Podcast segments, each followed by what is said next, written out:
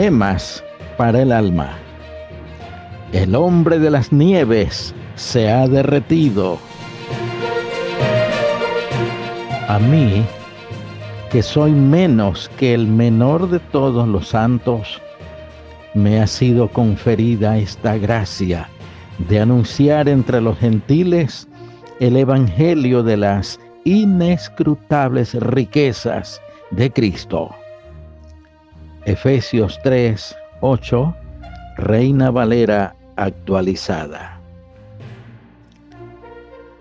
Todos recordamos la historia del abominable hombre de las nieves, que circuló durante siglos por medio de rumores.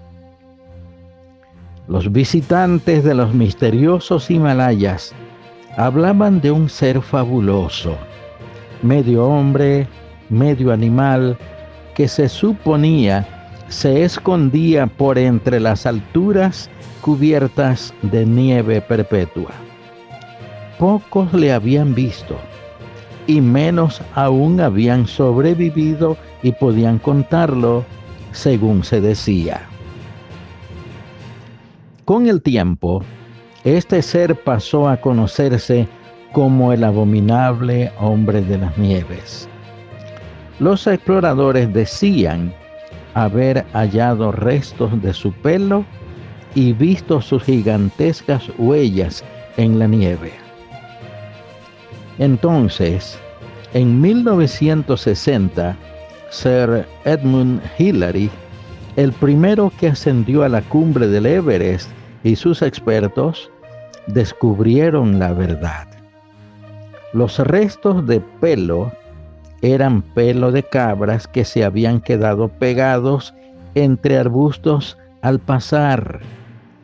Las grandes huellas las habían hecho conejos al correr por la nieve. Los que tenían esperanza de que el hombre de las nieves diera pruebas de la ascendencia animal del hombre, quedaron decepcionados. La historia del hombre de las nieves se derritió. Esto es solo una pequeña ilustración de que la falsedad falla y la verdad se demuestra al fin con el paso del tiempo.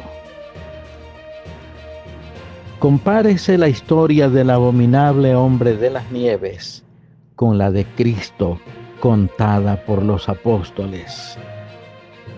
El que Jesús de Nazaret resucitara de entre los muertos siempre ha parecido fantástico a los infieles. Pero después de dos mil años, la verdad sigue intacta y aún es más firme y son millones los que siguen su esperanza. Somos testigos de numerosas personas que al influjo maravilloso de la doctrina de Jesucristo han roto las cadenas del pecado y hoy llevan vidas pacíficas, llenas de abundante fe y esperanza poderosa. Oremos.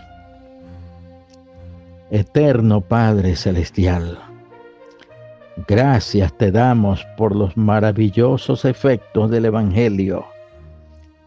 Millones de almas que han sido redimidas y salvadas son elocuente testimonio de su origen celestial.